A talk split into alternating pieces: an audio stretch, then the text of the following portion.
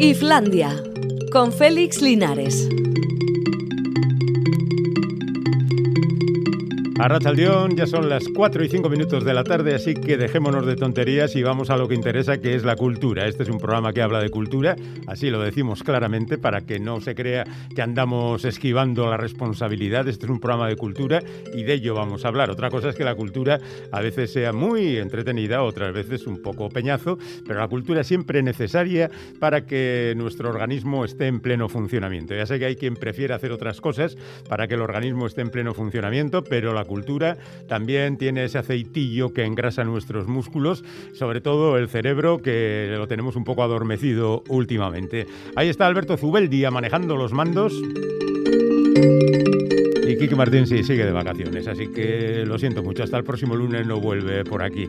Vamos a hablar de algunas cosas que nos han sorprendido. Por ejemplo, que Telemundo, que es una cadena americana, ha comprado los derechos de 4.000 novelas de Corín Tellado 4.000 novelas de Corín Tellado, vale que no son muy gruesas, pero son 4.000 novelas, para adaptarla convenientemente al mundo de la televisión. Corín Tellado, em, creadora de contenidos, podríamos decir. Mm, la verdad es que ha habido siempre gente que ha alabado el estilo inigualable de Corín Tellado, Vargas Llosa, por ejemplo, y siempre ha cabido la disculpa de que era la más leída después de Cervantes en idioma castellano. Incluso yo diría que ha sido más leída que Cervantes, porque lo de Cervantes es más bien postureo. Pero en cualquier caso, hay que dar sus auténticos récords. La pregunta es si esta mujer representaba eh, un poco las esencias, quizá no por gusto propio, pero sí por la vigilancia de la editorial y por supuesto de la censura, representaba, ya digo, las esencias de los escritos de la época franquista, a qué viene recuperar ahora estas obras maestras indiscutibles que van a convertirse en imágenes con unos argumentos también, pues ya aquello de que todos sabemos de qué va, ¿no? Es de verdad lo más provechoso, interesante y 4.000 además que van a inundar el mundo de eh, teleseries con las historias que creó Corín Tellado en su momento. No sé, estoy un poco desconcertado. La cultura ya veis que me crea algunos problemas de conciencia, como los aplausos a Plácido Domingo, que ayer estuvo actuando en el auditorio madrileño y que le tuvieron ocho minutos de aplausos, cinco bises, un desparrame absoluto y seguramente no tanto por cómo interpretó las canciones, que seguramente las haría bien, pero también hay que reconocer que ya no está en su mejor momento, sino más bien justamente en desagravio por las acusaciones que habían caído sobre él de abusos, de actuación no precisamente correcta y demás en tiempos pasados, cosa que se han tomado muy en serio en sitios como en Estados Unidos y al parecer pues en Madrid no tanto. Y ahí están esos aplausos un poco desmedidos y ya digo seguramente por ese motivo. En cualquier caso, ya hemos dicho más de una vez que no hay que mezclar al individuo con su obra. Y si los aplausos fueran verdaderamente por lo que ayer se escuchó en el auditorio, pues no tendríamos ninguna pega. Pero me temo que los aplausos y las voces iban justamente en el otro sentido. Bueno, ¿qué le vamos a hacer? Hay que pagar con este tipo de de peajes el asunto de que en los últimos tiempos ha puesto a algunas personas en la picota. Por ejemplo, Leticia Dolera se ha quejado a Luis Enrique porque no ha puesto a Iago Aspas en la selección española, esa que se va a vacunar en cualquier momento. Debo reconocer que no sé ni quién es Iago Aspas ni nada por el estilo, pero claro, ha sido Leticia Dolera la que lo ha dicho y Leticia Dolera hace un par de años fue motivo de escándalo porque no contrató a Aina Clotet porque estaba embarazada para una serie que ella dirigía y allí hubo polémica.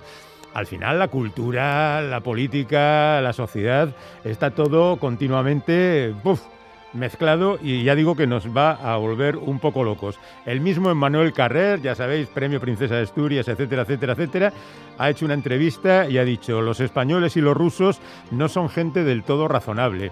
Esto es un poco como Joe Biden, ¿no? que llega a Inglaterra y dice, para mí que Johnson es el culpable de la crisis de Irlanda del Norte. Venga, va, te dan un premio y, y va a empezar a crear problemas. Es verdad que luego dice, bueno, bueno, bueno, en realidad a mí me gustan mucho los rusos y los españoles, pero digamos que tienen la cabeza un poco de aquella manera, ¿no?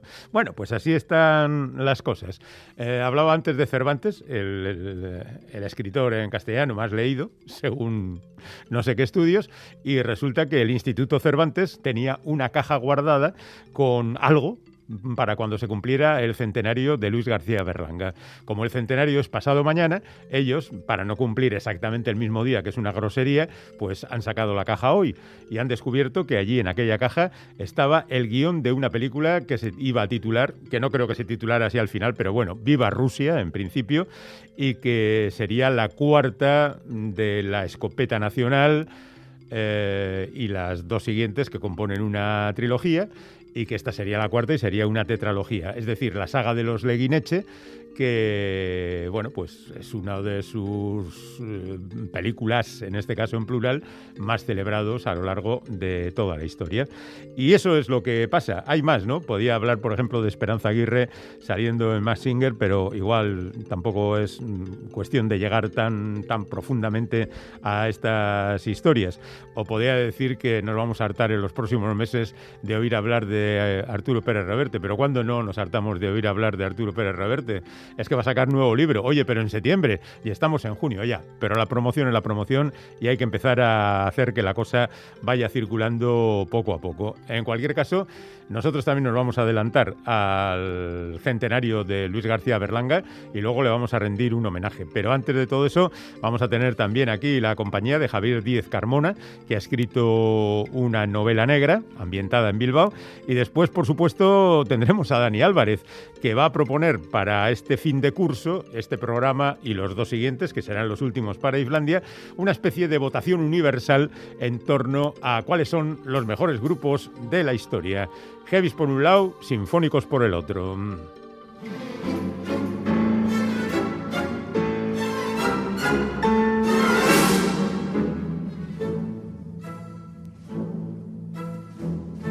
Sí, sí, tenemos un concurso que, en el que vamos a terminar hoy porque mañana tengo que dar ya los nombres de los ganadores. Es el concurso de la Euskadi Orquestra que en la semana que viene, bueno, también mañana, pero para el concierto de mañana no tenemos entradas. La semana que viene va a estar actuando en las cuatro capitales y será por este orden.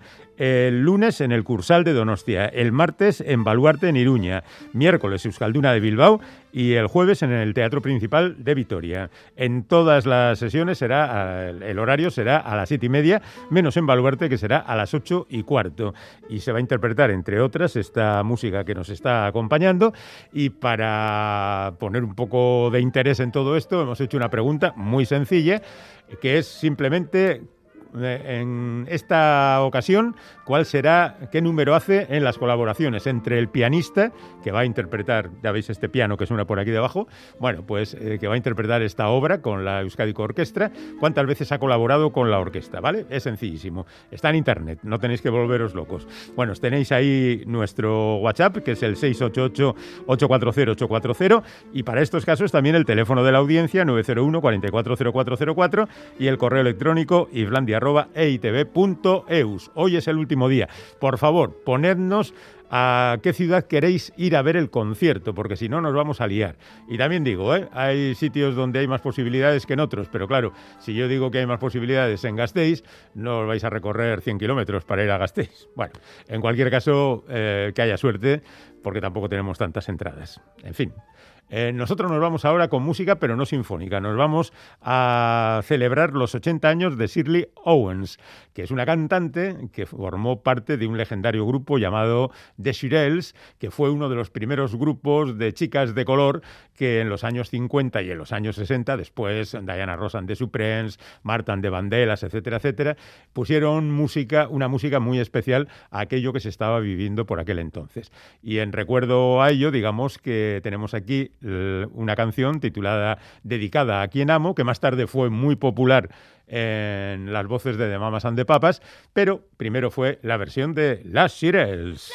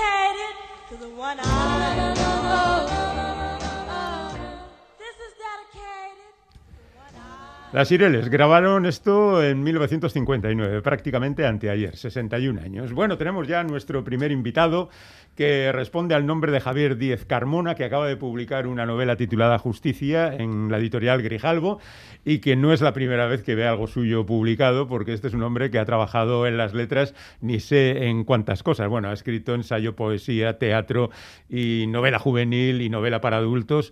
Hola Javier, ¿qué tal? ¿Cómo estás? Eh, bien, estoy muy bien. Estás muy bien. Después de entregar el libro ya te quedas Sí. como un poco más tranquilo. Sí, sí, en el momento que ya ves el, el libro dices, uff, esto era de verdad. Bueno, eh, esta parece un, parece un salto cualitativo en tu carrera, ¿no? La presentación de esta novela, un poquito en sociedad así, con una editorial importante y todo esto. Sí. No sé, ¿cómo, cómo te ves ahora mismo? Mm, Todavía ni, ni llego a verme. Yo me miro en el espejo y digo, ¿y este quién es? No, la- el, el salto es brutal. Eh, Yo he publicado dos novelas con dos editoriales muy pequeñas, eh, Meteora en Barcelona y Erein aquí, y no tiene que ver. eh, tanto el trato que me han dado en la editorial, eh, la- el personal que ha trabajado en torno al libro, ¿no? Maquetadores, publicistas, correctores, la, por supuesto Cristina Castro, la editora, se, se han volcado en la novela y luego ver el producto final y ver cómo lo están moviendo mm, es algo nuevo para mí. Bueno, acostúmbrate, ¿eh? que a partir de ahora te va a tocar esto. Ojalá. Por cierto, eh, la fotografía de la portada es idea tuya. No, no, no. Pero, eh, bueno, sí que hubo, me dijo la, mm, la editora que le estaba llegando el, el grafista con muchas fotos referentes a Bilbao y todas con el Guggenheim. Y Pues no, o sea, no. No Guggenheim, ahí. no. El, el Guggenheim no sale en la novela. Y realmente la fotografía de la portada es el puente de la Ribera, que es donde comienza la novela, exactamente en ese punto. Bueno, el otro día me decía un compañero, "Mira, mm, ahí tenía la casa mi abuelo. Es lo que pasa con este tipo de cosas, cuando las referencias son tan cercanas. Sí. Bueno, Justicia es una novela negra, ¿no? Digámoslo ya rápidamente, que no empieza con un asesinato, sino prácticamente con cuatro de golpe, para que no haya problemas en identificar el tema. ¿Tú habías trabajado anteriormente el género o es tu debut? No, eh, Eking, que es la novela que publiqué con Erein hace, bueno, ya ni sé cuándo, hace ocho años o siete años, es una novela negra también, eh, más clásica incluso, eh, ambientada en Barcelona. Con esta me he venido a Bilbao, que es lo que conozco, y creo que el resultado es bastante más redondo. Probablemente no porque yo sea mejor, sino porque la ciudad mm, Es más negra. más. Sí, sí, Bilbao es muy negra. A pesar de que mucha gente me está diciendo, pero hombre, presentas un Bilbao de los 80 y Bilbao no es así o no. Bilbao, muévete tú por Bilbao, por, muévete por San Francisco, por las Cortes, por Bilbao. No es, no es tan bonita como los que pasan solo por el Guggenheim. En realidad, eh, tú hablas mal de la ciudad, permíteme. Quiero decir que en varias ocasiones hace referencia, es cierto que la mayor parte de la acción de la novela se desarrolla ahí donde has dicho, pues bueno, el casco viejo por un lado, San Francisco, demás, eh, por el otro, pero parece como si quisieras llevar la contraria a los que dicen Bilbao estupenda. Dicen, no, no, Bilbao es una ciudad dura, difícil y demás, ¿no? Sí, sí, bueno, mi relación con Bilbao, como mucha gente, es de amor-odio. Bilbao es la capital del mundo, por supuesto, pero yo me largaba a Balmaseda. Eh, aunque soy muy de Bilbao, ¿eh? Sí, no, yo sí que pensaba cuando terminé la novela y tal, dices, bueno, si la lee Aburto, pues igual me dice que, que me vaya, ¿no? Igual, no igual no es precisamente este tipo de promoción el que quiere el, el ayuntamiento, pero bueno, como no estoy promocionando nada, me da lo mismo. Y además a ti te venía bien para justamente la intriga que pretendías plantear. Esa intriga en la que, ya digo, hay diferentes muertos nada más comenzar. Lo más cercano al glamour es la Plaza Indauchu. Sí, sí. Y donde aparece junto a los muertos la palabra justicia, lo cual hace pensar al lector principalmente, pero también a los que investigan, que aquí hay como una especie de revancha social, ¿no? Sí, eh, eso es revancha. Desde luego, eh, la novela mm, se titula Justicia, pero bueno, lo que parece claro que ahí se esconde detrás de ello son anhelos de venganza, ¿no? Los muertos son, la primera muerta es una exdirectora de banca, el mismo día es asesinado un empresario de la construcción, la siguiente será otra empresaria de la construcción y junto a sus nombres aparece justicia. Eh, Todo, todo evoca la crisis eh, financiera e inmobiliaria que comenzó en 2008 y que hemos arrastrado hasta que hemos empezado con la crisis del COVID. Y, y me parece que sí, que es una novela muy de revanchas, muy de, de lucha de clases. Bueno, además hay otro muerto más, que yo mencionaba que había cuatro porque hay un cubano que no se ve su muerte en la novela, pero también pesa bastante porque va a permitir la entrada de uno de los principales personajes, que es su padre, un cubano también, que se llega hasta aquí para ver qué es lo que ha pasado con su hijo, ¿no? Sí, el- el- yo quería mostrar Bilbao a través de los ojos de un extranjero y de un extranjero recién llegado. Eh, y la figura de Osmani Arechavala, el cubano, me, me sirvió para eso. Luego, poco a poco, según yo iba escribiendo, porque yo soy muy desordenado escribiendo, yo no creo en los personajes y los no. El personaje va creciendo conmigo. Osmani fue creciendo y fue él el que comenzó a resolver el caso. Al fin y al cabo, mi personaje es un ex militar eh, jubilado de 67 años, pero que tiene experiencia en Angola, tiene experiencia en Namibia, tiene experiencia en Nicaragua y desde su visión crítica y, y, bueno, no diré policial, pero bueno, desde esa visión, desde esa experiencia suya, comenzará poco a poco a colaborar en el esclarecimiento de qué es lo que hay detrás de este, de este grupo. Porque claro, tú necesitabas un tipo duro como mandan los cánones de la novela negra y con Antonio, el otro investigador, no podías contar. No, Antonio es un tipo muy blandito, este ha sido director de banca toda su vida hasta que se prejubiló y se pasa la novela... Antonio es el- el- la pareja sentimental de la primera de las personas asesinadas y se pasa la novela lamentándose, llorando. Y los que trabajamos en oficina somos tipos blanditos. hace, fa- hace falta otro. ¿Lo has sacado de ti mismo, Antonio? Mm, eh, todos tienen un poquito de mí. Eh, igual menos Osmani, que igual Osmani tiene lo que me gustaría tener y no tengo. Ese- esa capacidad de enfrentarte a las adversidades. Eso es, eso Ah. es, sí.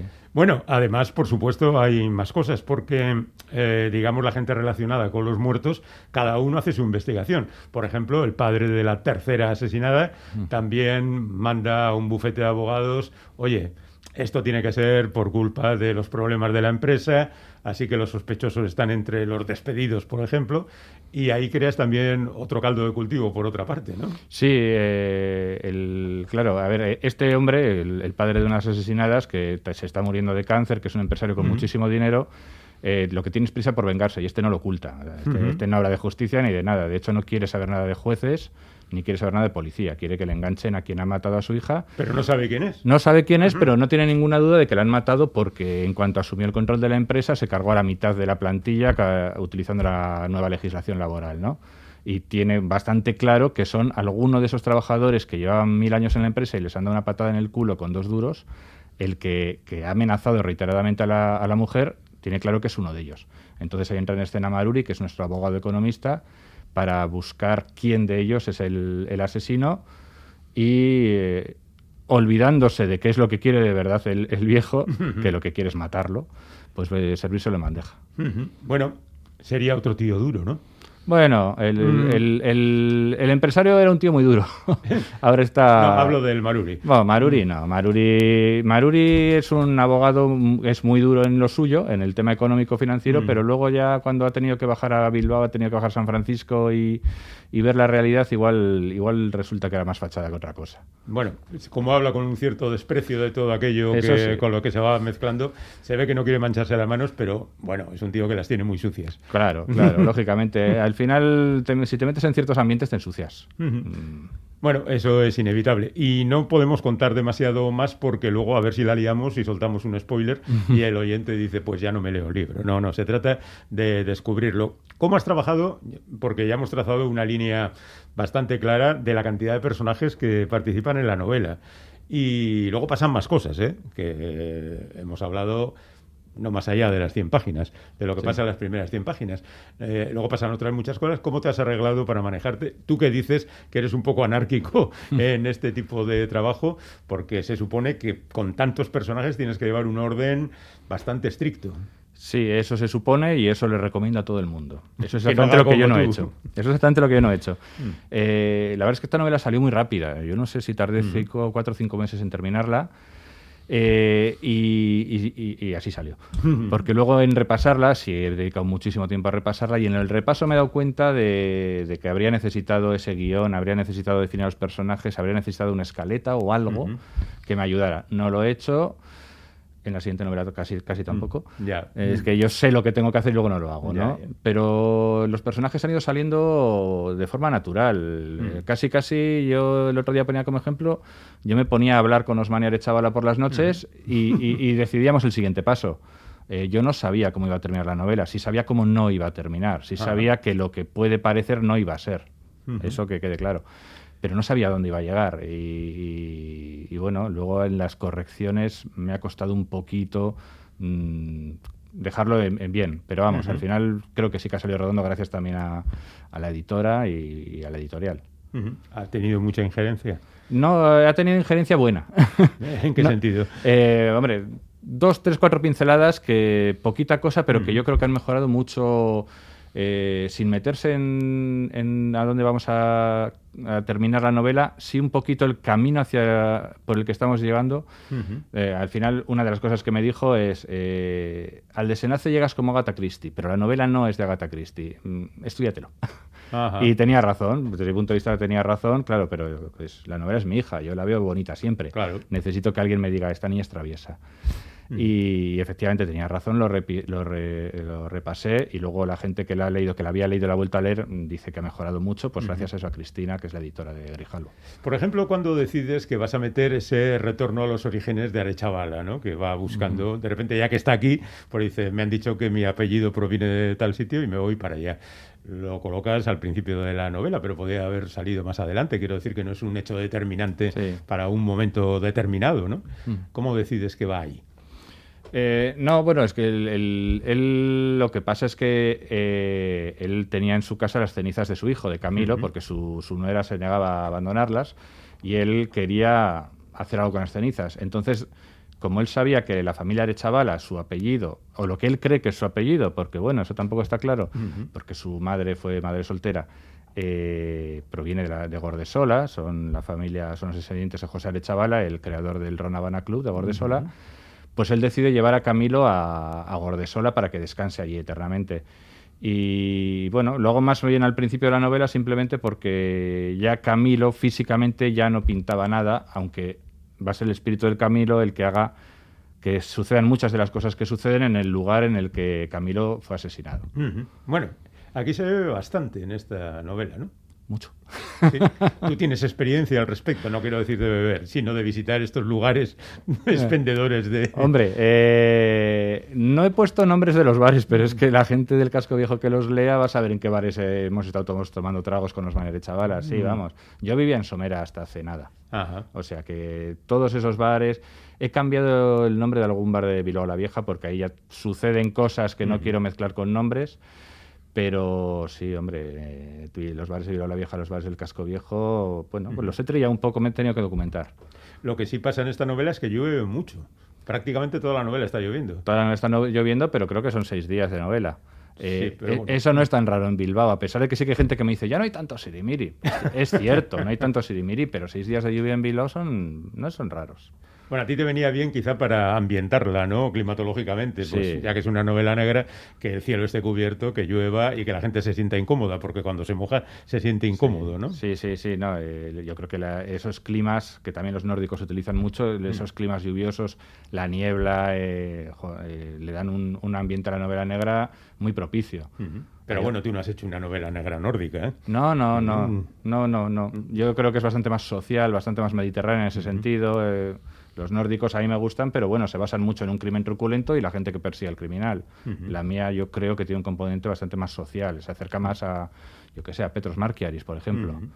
Bueno, pero te recuerdo que Barcaris eh, tiene como protagonista a un policía del establishment y tú aquí, hombre, hay alguna presencia, pero es secundario, son personajes Sí. secundarios. Aquí todo se mueve entre particulares, diríamos, sí. ¿no? Sí, sí, no, yo no quería que fuera una novela policíaca. Mm. No quería. La Archaña tiene que aparecer, tiene que aparecer la Archaña porque es que.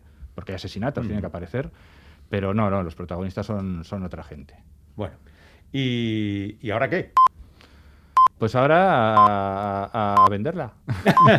no, quiero decir que seguro que esto tú lo has terminado de escribir, incluso terminado de, de retocar hace ya un montón de meses. Bu, hace años. Ah, Hace años, por eso. Y en medio, ¿qué has hecho? ¿Has escrito más? ¿Has Sí. seguido por esta línea? ¿Has Sí. cambiado? No, eh, a ver, yo terminé llevándome muy bien con Osmania, así que le he hecho una segunda novela. Ah, qué bien. Y, y esa, eh, esa va a salir también. Ajá. No es una continuación, es decir, esto no es una trilogía en la que un libro vaya enlazado con el otro, es el mismo personaje dos meses después, también en- él viviendo en su casco viejo, pero la acción sucede fuera de Bilbao, sucede en Carterri. Ujú. Bueno, eh, sí, a mí me ha caído muy bien y yo no sé si dos o tres novelas, pero bueno, un poquito más, un poquito más vamos a caminar juntos. ¿Y qué tal la nieta? ¿Va creciendo? La nieta, bueno, solo han pasado dos meses desde entonces y va creciendo, pero despacito. Hombre, lo que pasa es que... O sea, dos meses entre el final de esta novela y el comienzo sí, de la esta siguiente. novela es en noviembre y la siguiente se comienza el 31 de enero, si no recuerdo mal. Ujú. Es decir, que al final no ha pasado mucho tiempo. Ajá. Bueno, pues ya estamos deseando leer esa nueva novela. Hay que esperar un poco que, todavía. hombre, claro, acaba de aparecer esta, pero en año y medio ya está, ¿no? Sí, sí, principios del 23 probablemente. Por eso. Esta nueva novela de Javier Díez Carmona, que se titula Justicia, que está ambientada en Bilbao, que ya en la portada llueve, hay un señor con un paraguas en este puente con camino de, de San Francisco y demás, y con todos esos personajes que hemos esbozado un poquito, porque tampoco ha venido aquí para profundizar en ellos, eso ya que profundicen los lectores. Pues te deseamos toda la suerte del mundo, compañero. Muchísimas Y gracias. que esto siga y que ya digo, pues en el 22 hablemos, por ejemplo, hacia otoño, por ejemplo. Cuando, cuando tú mandes, yo aquí como un clavo. Javier Díez Carmona, Justicia, en Editorial Grijalbo. Hasta cuando quieras. Agur. Agur, es que ricasco. Islandia. Pero qué endiabladamente bien se está aquí. Bueno, a última hora, cuando se marchaba Javier, nos ha dicho que en la Feria del Libro de Bilbao, que se está celebrando estos días, hasta el próximo domingo, estará firmando ejemplares de justicia entre las 10 y las 12 del mediodía del próximo sábado, de pasado mañana. ¿De acuerdo? Y ahora nos vamos al cine. Los han venido con mis regalos. Y a las niñas bonitas van a obsequiarla con aeroplano. Con aeroplano de chorro libre que corta el aire. Y también rascacielos bien conservados en aire.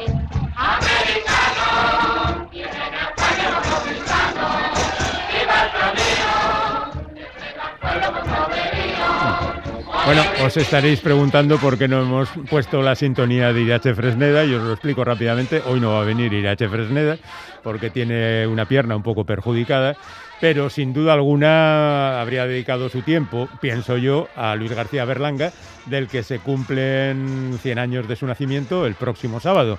Ya hemos dicho al comienzo del programa de que se ha abierto la caja que tenía en el Instituto Cervantes y contenía el guion de la película Viva Rusia, cuarta de los Leguineche, después de La Escopeta Nacional, Patrimonio Nacional, Nacional 3, pero una película que jamás llegó a filmarse. Vamos a hacer un recorrido por su filmografía y por sus peculiaridades. Nació en Valencia en 1921, el 12 de junio.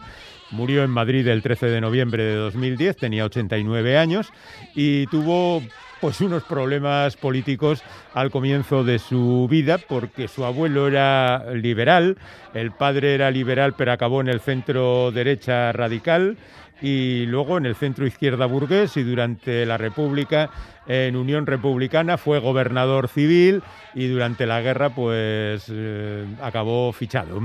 El mismo Berlanga acabó también en la guerra, pero como tenía enchufe, pues eh, se fue al botiquín y no tuvo ningún acto de guerra en el que participó. Lo que pasa es que después, como a su padre le habían condenado a muerte, a él le pareció que ir a la División Azul a Rusia podía exonerarle de alguna manera y se fue para allá. Aunque él, quitándole drama, en ocasiones ha dicho que lo hizo para impresionar a una chica que luego se novió con un amigo suyo. Pero bueno, ya se sabe que Berlanga en realidad mentía bastante. A la vuelta eh, estudió Derecho, estudió Filosofía y Letras, pero al final acabó en algo que se llamaba Investigaciones y Experiencias Cinematográficas. Vamos, una escuela de cine en la que empezó a hacer sus primeros pinitos. Eh, hizo guiones para cortos como Paseo por una guerra antigua o El Circo empezó a dirigir cortos, tres cantos, en el año 48, con Fernando Fernán Gómez y Elvira Quintilla, que aparecerán con frecuencia en su filmografía. Y, y en el año 53 hizo esa pareja feliz en compañía de Juan Antonio Bardem. Juan Antonio Bardem y Luis García Berlanga hicieron esa película juntos, estuvieron muy contentos, pero decidieron que no iban a hacer más películas juntos. La película estaba muy bien. Pero bueno, ¿se puede saber dónde vamos? No se lo he dicho a usted ya, Moratín 7. Eso es imposible. Hay que cumplir el programa. ¿Qué programa? Si ya te lo he contado mil veces, va en las bases. Primero a la compañía de seguros. Eso es, a la compañía de seguro en la víspera. Yo no tengo nada que asegurar. Venga, Moratín. Imposible. Chofer, a la víspera. No le haga usted caso. Ahora a la derecha. Oiga, oiga, que yo soy el organizador. Siga ¿Se usted. quiere usted callar? Imposible. Hay que cumplir. Diga, no soy el marido feliz. No está el coche a mi disposición.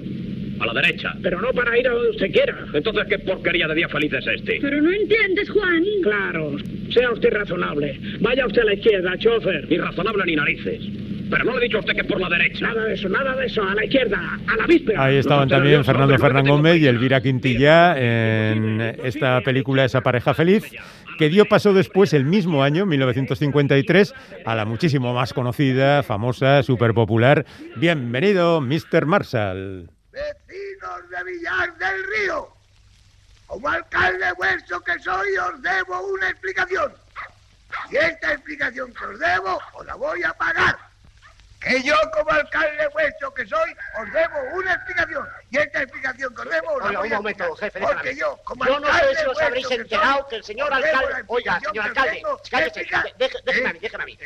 Yo no sé si os habréis enterado todavía que el señor alcalde os debe una explicación, pero si no os habéis enterado, aquí estoy yo, para deciros que no solamente os debe eso, sino una gratitud emocionada por el respeto, entusiasmo, disciplina con que habéis acogido sus órdenes, demostrando con Ahí ello estaban Pepe Isbert, que salió mucho en las películas de Berlanga, y Manolo Morán, que eran casi una pareja cómica de la época, y este es uno de los diálogos pues más alocados y representativos de lo que hacía Luis García Berlanga.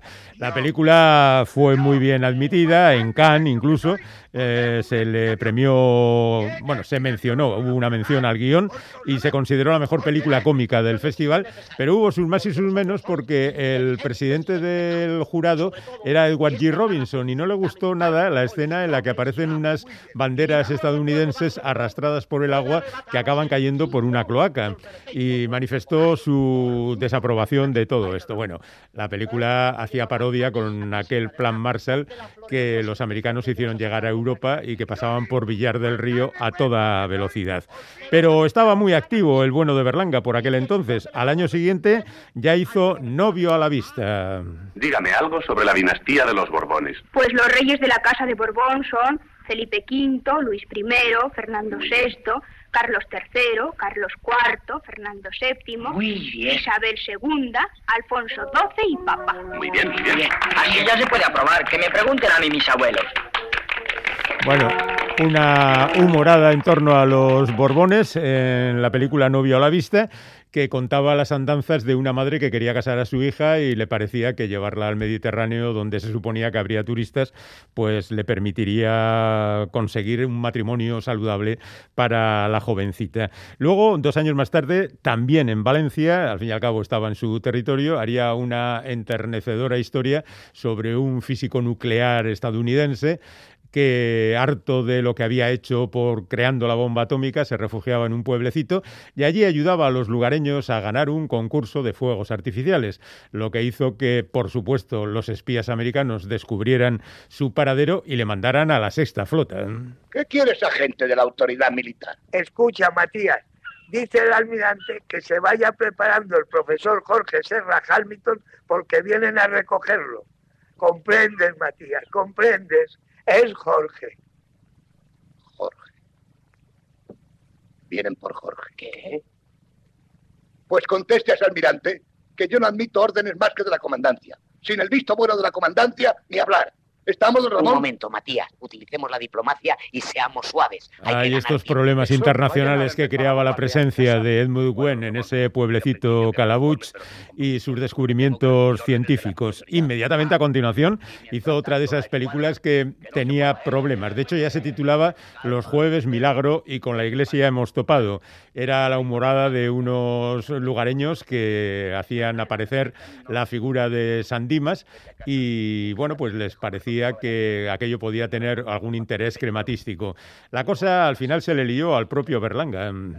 Hombre, San Isidro se parece a Don Salvador. Además dicen que es un santo muy milagroso. Un sobrino mío se cayó de un árbol y no le pasó nada. Bueno, ¿y qué? Pues eso, que no le pasó nada. Don Antonio puede poner los bueyes. Esto de San Isidro me parece una gran tontería. Todos creerían que se aparecía un labrador o, o uno cualquiera del pueblo. Entonces ustedes creen que para ser santo no hay que saber de nada. Si es labrador, ¿por qué es labrador? Y si es guerrero, ¿por qué es guerrero?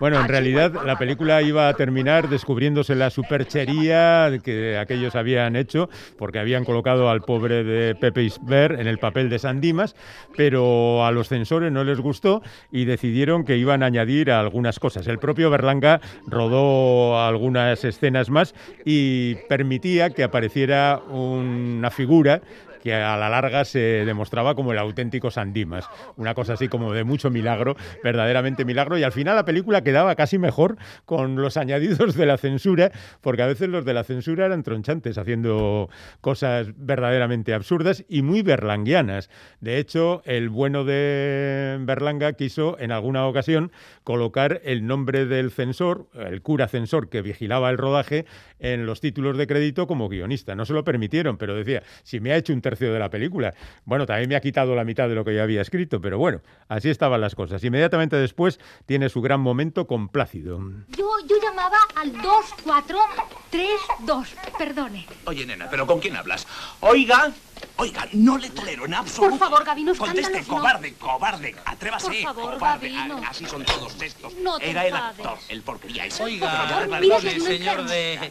¿Cómo es su nombre? Que no recuerdo, por favor. Gabino Quintanilla, Ah, el sí. hijo de Don Pues Lucas, a mí el de las herrerías. Estábamos hablando, estábamos hablando de que hay que trasladar al enfermo. Ese señor del motocarro lo llevar. Quintanilla, se- Quintanilla era José Luis López Vázquez, que también trabajó mucho con Berlanga, prácticamente en casi todas sus películas aparecía. Llevaba casi una compañía de teatro ambulante funcionando solo para él. Bueno, después de eso llegaría otra película imprescindible como es El Verdugo. Me hacen reír los que dicen que el garrote es inhumano. ¿Qué es mejor, la guillotina? ¿Usted cree que hay derecho a enterrar a un hombre hecho pedazos? No, yo de eso no entiendo. Porque usted es un hombre de bien. Hace falta respetar al ajusticiado, que bastante desgracia tiene. ¿Y qué me dice de los americanos? Deme, deme la mano. Sí. Mete aquí los dedos. Ah, tiene miedo. Y eso que aquí son solo 120 voltios. Pero, padre, ¿quiere dejar en paz esto que estoy planchando? Bien. Bueno, después del Verdugo, que también tuvo sus problemas porque es un tema delicado, este hombre hizo Las Cuatro Verdades, una película de episodios con otros cineastas, o una película mm, con fábulas de La Fontaine, que se titulaba eh, La Boutique, y, y después Vivan los novios. ¿Pero desde cuándo está muerta? Anoche, no sé, a las dos, a las tres, a las cuatro. Yo la dejé en la terraza tan tranquila. Digamos que murió a las dos. Ustedes han salido hacia la iglesia a la una menos cuarto. Once horas de diferencia, señores. A un forense no se le escapa eso. Pero con el hielo, yo le he puesto hielo. Error. Ha precipitado usted el rigor mortis, o sea que... El problema está en que José Luis López Vázquez y Lali Soldevilla se van a casar, pero él sale de noche y al volver a casa se encuentra con su madre muerta, pero es que su novia quiere casarse y entonces hará lo imposible, entre ello echar hielo a la bañera para que no se corrompa el cadáver de su suegra. Bueno, después de esta película mm, hace una película extraña, tamaño natural, con Michel Piccoli de protagonista y una muñeca hinchable y entra ya en el ciclo de la escopeta nacional. La escopeta nacional, patrimonio nacional, los leguineche, los austrohúngaros. Bueno, austrohúngaro es una palabra que aparece en todas las películas, menos en tamaño natural. Nacional 3, luego La vaquilla, que es una película que habla de la guerra civil, y ya entramos casi en la decadencia con moros y cristianos, todos a la cárcel, una serie para televisión de, sobre Blasco Ibáñez y París Tombuctú. A mi mamá le gustaba el pajarito. Lo metía y lo sacaba de paseo. Y a pesar de tal holgorio y tal meneo, se le estaba quedando chiquitito. Pues ahí están Javier Guruchaga, Concha Velasco y Amparo Soler Lea- Leal cantándole una canción a Michel Piccoli en la última película de Berlanga que terminaba con un letrero impresionante, Tengo miedo. Y bueno, pues después eh, se retiró del cine y vivió 10 años más, pero ya no nos dejó huella del mismo. Ha sido un repaso apresurado a la historia de Luis García Berlanga que espero que os haya servido para algo.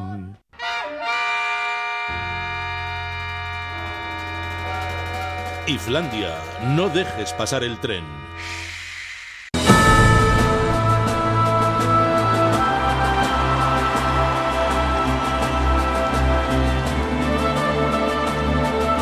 Aclarando las cosas, lo digo porque hoy somos menos, estamos solo los buenos. El feo y el malo se han marchado en una sola persona. Dani Álvarez, Arrachaldeón. Arrachaldeón, Félix. ¿Qué tal? Eh, no sé. No sabrías De- decirme. Debo, debo estar triste, debo estar expectante. Ambas cosas. Vemos la oscuridad al final del túnel. Bueno, sí, estoy un poco desconcertado, pero yo creía que veníamos a hablar de democracia musical. Democracia musical. Bueno, a ver, esta es mi sección y es una sección un poco autoritaria. ¿eh? Ah, Entonces, ah, bueno. ah, vale, vale, vale. A ver, le quedan tres ediciones. Al bueno, el feo bueno, el el feo y el malo. tres. Esta y Tres otras dos. ediciones. Mm. Esta y otras dos. Sí. Tenemos que hacer un fin de fiesta después de, de- de- de Como tanto tiempo corresponde. juntos, ¿no? Como corresponde. Eh, y ya que no hay festivales de verano, nos tenemos Ajá. que desquitar de algún modo. Ah, ¿Qué propones? Reto. Propongo un doble reto. A ver. Elegir la mejor banda de heavy metal de todos los tiempos, o el mejor artista. Ya. Internacional. Y el mejor, o la mejor, vasco o vasca. Muy bien. ¿Y quién lo elige? ¿Nosotros? A ver, mi voto vale el 95% y el vuestro el 5% restante. No, en serio. Eh, propongo, era en serio totalmente, propongo lo siguiente. Propongo que eh, los que seguís este espacio y vuestros amigos participéis, no sé, vía WhatsApp, por ejemplo. Sí, es lo más sencillo. 688-840-840, dando vuestra opinión.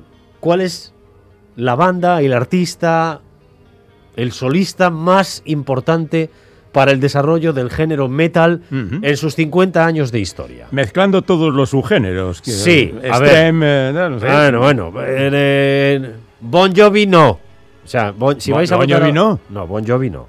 Bon Jovi no. ¿De verdad? O sea, Bon Jovi es... Bueno, Bon Jovi no. Es como Bueno, si no dices- me voy a liar aquí con como si dices, explicaciones. Led Zeppelin no. No, es que Led Zeppelin no es puramente metal. ¿Tampoco? Bueno, sería discutible. Si alguien quiere votar a Led Zeppelin y justifica el voto, Ajá. O tenía- sea, tenían el que- pelo largo. Bueno, ya me lo Hacían pensa- ya lo pensaremos. Ya lo pensaremos.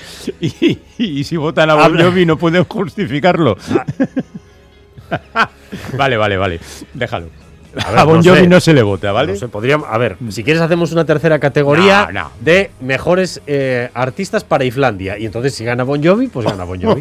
y ya lo celebras. No, no, no, no, no. Heavy, heavy. Venga, heavy. Mm. ¿Quién es el mejor artista internacional? ¿Y Ujú. quién es el mejor artista, el mejor grupo vasco? Muy bien. 50 años de historia, heavy metal tenéis para elegir. Os vamos a poner algunos ejemplos. Vale. Solo tenéis que mandar un WhatsApp.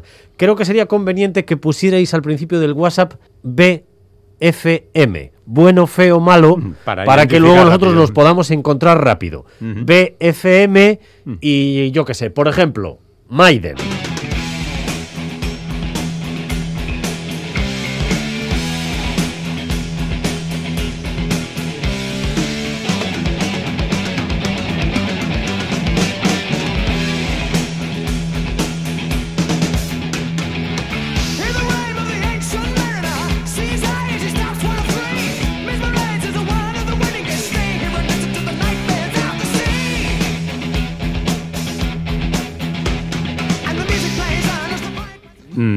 Esta gente tiene posibilidades, ¿eh? Mm, Yo creo que lo hacen bien estos chicos, ¿no? No solo eso, yo creo que por lógica mm, deberían triunfar los de más largo recorrido porque tendrán mayor número de seguidores ¿no? Bueno, esto puede tener su discusión. Yo creo que este es un punto interesante el que propones. Eh, ha de ser una banda de, de grandísima trayectoria, icónica, Eso es. eh, como Iron Maiden o como, no sé, Black Sabbath. Metallica.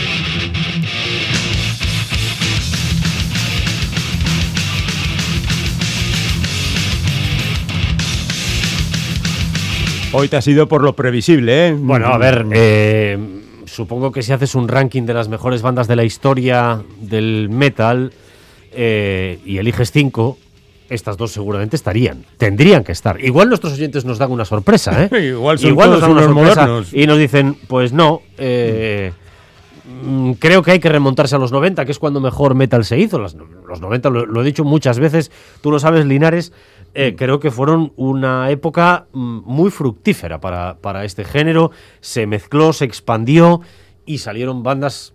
Yo esta también la pondría en la lista. Pantera.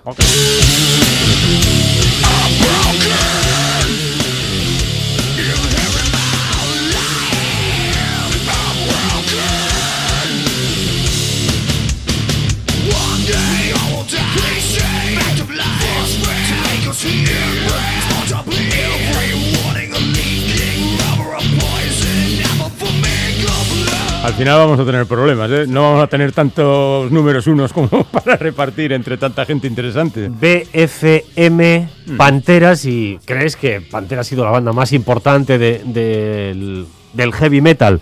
No sé, otro ejemplo que, que debería estar en la lista. Yo creo que tendría Todos que- no pueden estar, Tendría Dani. que quedar arriba. No, vamos a elegir a la, la más votada. Será la más votada. Eh, Pero vamos a establecer la clasificación. Eso irá a misa, a misa negra.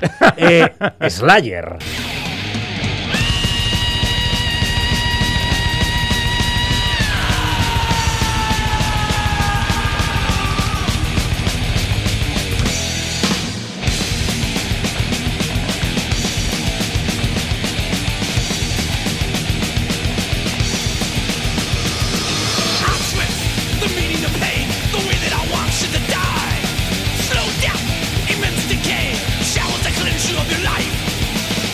Bueno, en cada programa no vamos a ir diciendo los que van No, apareciendo en eh, el WhatsApp. La semana que viene y la próxima iremos poniendo algunos ejemplos más para que puedan participar en, en directo, Mm. eh, ahora mismo en Islandia o en algún otro momento de la semana que tengáis libre, ahora no- y a lo mejor no tenéis el teléfono a mano, ponéis BFM, vuestra banda favorita eh, de todos los tiempos internacional y la banda favorita vasca. Y yo ya voy conociendo, conozco a nuestros seguidores. Y estarán diciendo alguna, oye, ¿qué pasa con los clásicos? Los no?". clásicos.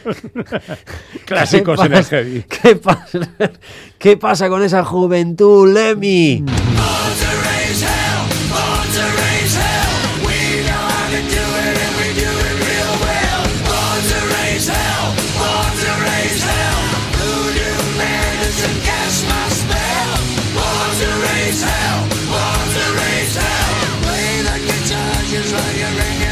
De todas maneras, estás poniendo las cosas suaves. Esto es lo más suave de Motorhead, ¿vale? Bah, a mí Motorhead nunca me han impresionado, no los pondría en una lista de los mejores. Yo, Yo tampoco, yo no. sinceramente. Y me cae bien Lemmy. Pero bueno, eh, si vosotros creéis que sí, que es la banda más influyente, la más importante, pues votad a, a Motorhead.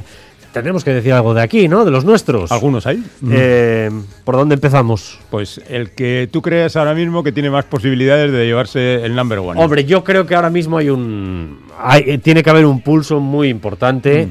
eh, entre Gojira, que son la vanguardia, y Sutagar, que son la trayectoria, los que, los que marcaron los cánones ¿no? de, las bandas aquí. Hay más, yo creo que hay más alternativas. Que los la semana que viene po- propondré algunas más, pero